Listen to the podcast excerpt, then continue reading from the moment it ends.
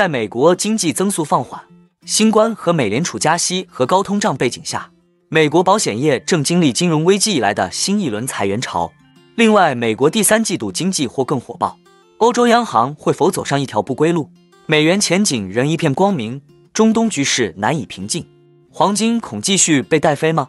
最后，我们观察到，如果巴以冲突升级，美国会否加强对伊朗石油出口的制裁？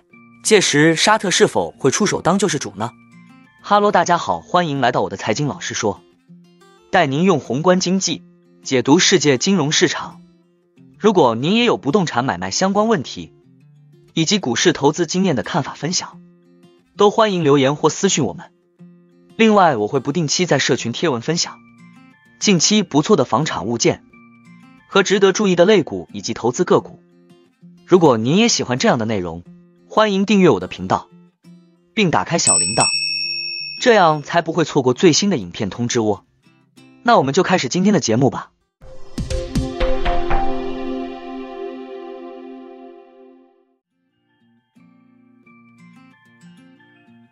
秋天逐渐转凉，新一轮裁员潮正在席卷美国华尔街。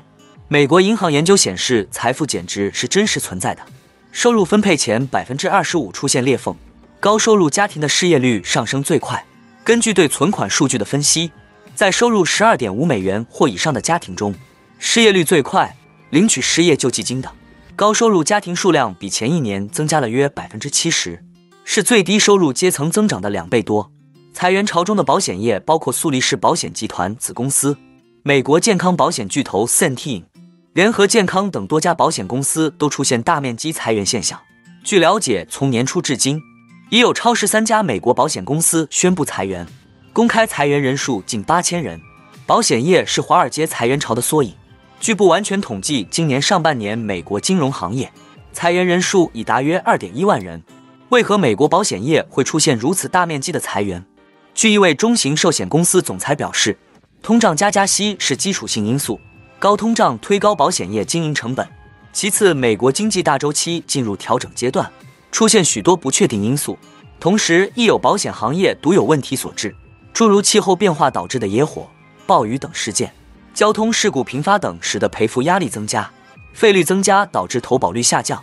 不少保险公司因此开始收缩战线，压缩成本等。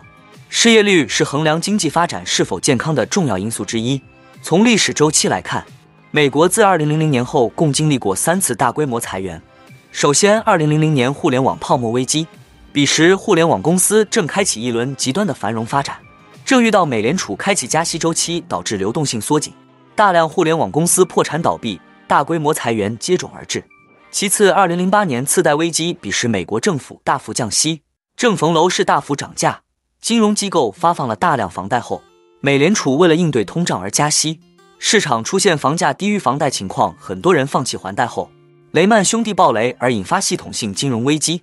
第三，二零二二年美国通胀危机，中美贸易对抗叠加俄乌冲突，使得全球供应链体系开始出现变革，美联储不得不开启新一轮加息周期。硅谷银行、瑞信银行相继暴雷，美国再次开启了裁员大潮。针对美联储加息方面政策，哈佛大学教授杰森·福尔曼指出。近年来，美联储的政策确实存在错误，但这种错误是偶然的。他认为，在应对2008年国际金融危机时，美国的货币和财政政策力度相对过小，这使得美国在金融危机后的复苏进程缓慢且痛苦。在应对新冠疫情时，政策力度又相对过大，这都是由特定原因带来的偶然失误，不能说明货币政策在方向上出现了系统性的偏差。随着美联储官员进入晋升期，市场的重点可能会转移到巴以冲突升级的风险，以及美国即将公布的两份重磅数据。继恐怖数据后，市场将紧盯美国第三季度 GDP 增速以及九月 PCE 数据，以印证美联储的加息路是否已经走到终点。此外，加拿大央行、欧洲央行将率先公布利率决议。鲍威尔在周四重申，目前需要谨慎行事，但如果出现如果有更多证据。表明经济增长持续高于趋势，或者劳动力市场的紧张状况不再缓解，那么通胀方面的进展就会面临风险，可能需要进一步收紧货币政策。其他美联储官员也做出了类似的表态。费城联储主席哈克重申，除非数据出现转折，否则美联储应保持利率不变。理事满联储主席巴尔金也倾向于观望是否需要进一步加息。美联储三把手，纽约联储主席威廉姆斯则指出降息前景，称在某个时候降息将是合理的。美联储官员的预测显示，明年利率将下降。基于这些官员的讲话以及长期美债收益率正在帮助美联储紧缩，市场基本已经确信美联储不会在十一月加息，十二月加息的可能性仅接近百分之二十。除非下周公布的美国第三季度 GDP 数据和九月 PCE 物价指数过于离谱，美国经济机器仍在开足马力运转。在政府庞大的赤字支出和固定利率抵押贷款导致的高利率传导缓慢的保护下，美国经济今年没有放缓，反而表现出色。除了拜登政府的巨额支出外，紧张的劳动力市场也帮助支撑了家庭收入，并使消费保持在坚实的基础上。总体而言，美国经济似乎在夏季重新加速。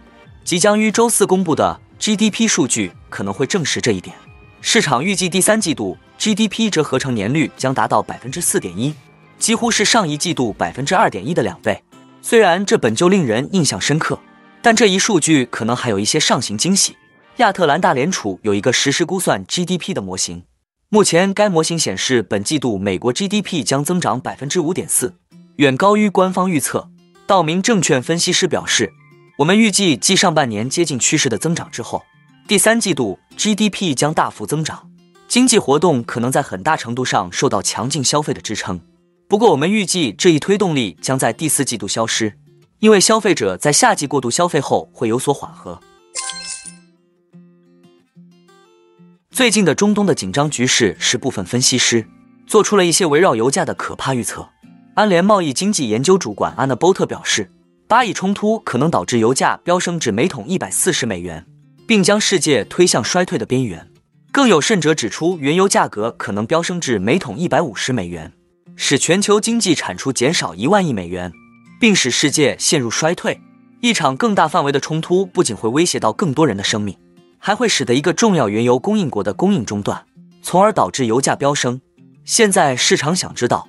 如果美国加强对伊朗石油出口的制裁，是否会导致供应更加紧张？届时沙特会否出手当救世主？虽然伊朗否认帮助哈马斯策划了十月七日对以色列的袭击，但他的痕迹却遍布哈马斯和真主党等代理组织。而且一场更广泛战争的幽灵让许多政策制定者和市场参与者都感到不安。分析人士说，由于美国制裁的执行力度似乎有所减弱。伊朗的石油供应近几个月一直在上升，达到二零一八年的高点，但伊朗的石油供应可能会再次开始萎缩。刚刚与伊朗恢复外交关系的沙特，在最新的冲突中站在巴勒斯坦一边，与该地区的其他穆斯林国家站在一起。这些国家恰好是中东和全球最大的石油生产国。了解沙特想法的消息人士上周透露称，沙特正在迅速重新思考其在该地区的政策，并搁置与以色列关系正常化的计划。本周，加沙一家医院发生致命爆炸后，沙特更是主持召开了伊斯兰合作组织紧急会议，将责任完全归咎于以色列。到目前为止，欧佩克家仍没有暗示当前的政策会有任何改变。尽管需求强劲，且伊朗周三呼吁伊斯兰产油国对以色列实施石油禁运。分析师预计，在当前中东地缘政治混乱的情况下，油价可能再次飙升至九十五美元甚至一百美元每桶。但美国不应指望依靠沙特来遏制油价的上涨，不仅仅是因为沙特与以色列和美国的关系不好，根本原因是沙特和俄罗斯两国仍需要高油价来支撑其庞大的国内支出。那我们今天的节目就先分享到这里。你也喜欢用宏观经济看全球投资的机会吗？如果你也喜欢这样的内容，记得帮我点赞以及订阅分享，YouTube 的大数据就会再推荐类似的影片给你哦。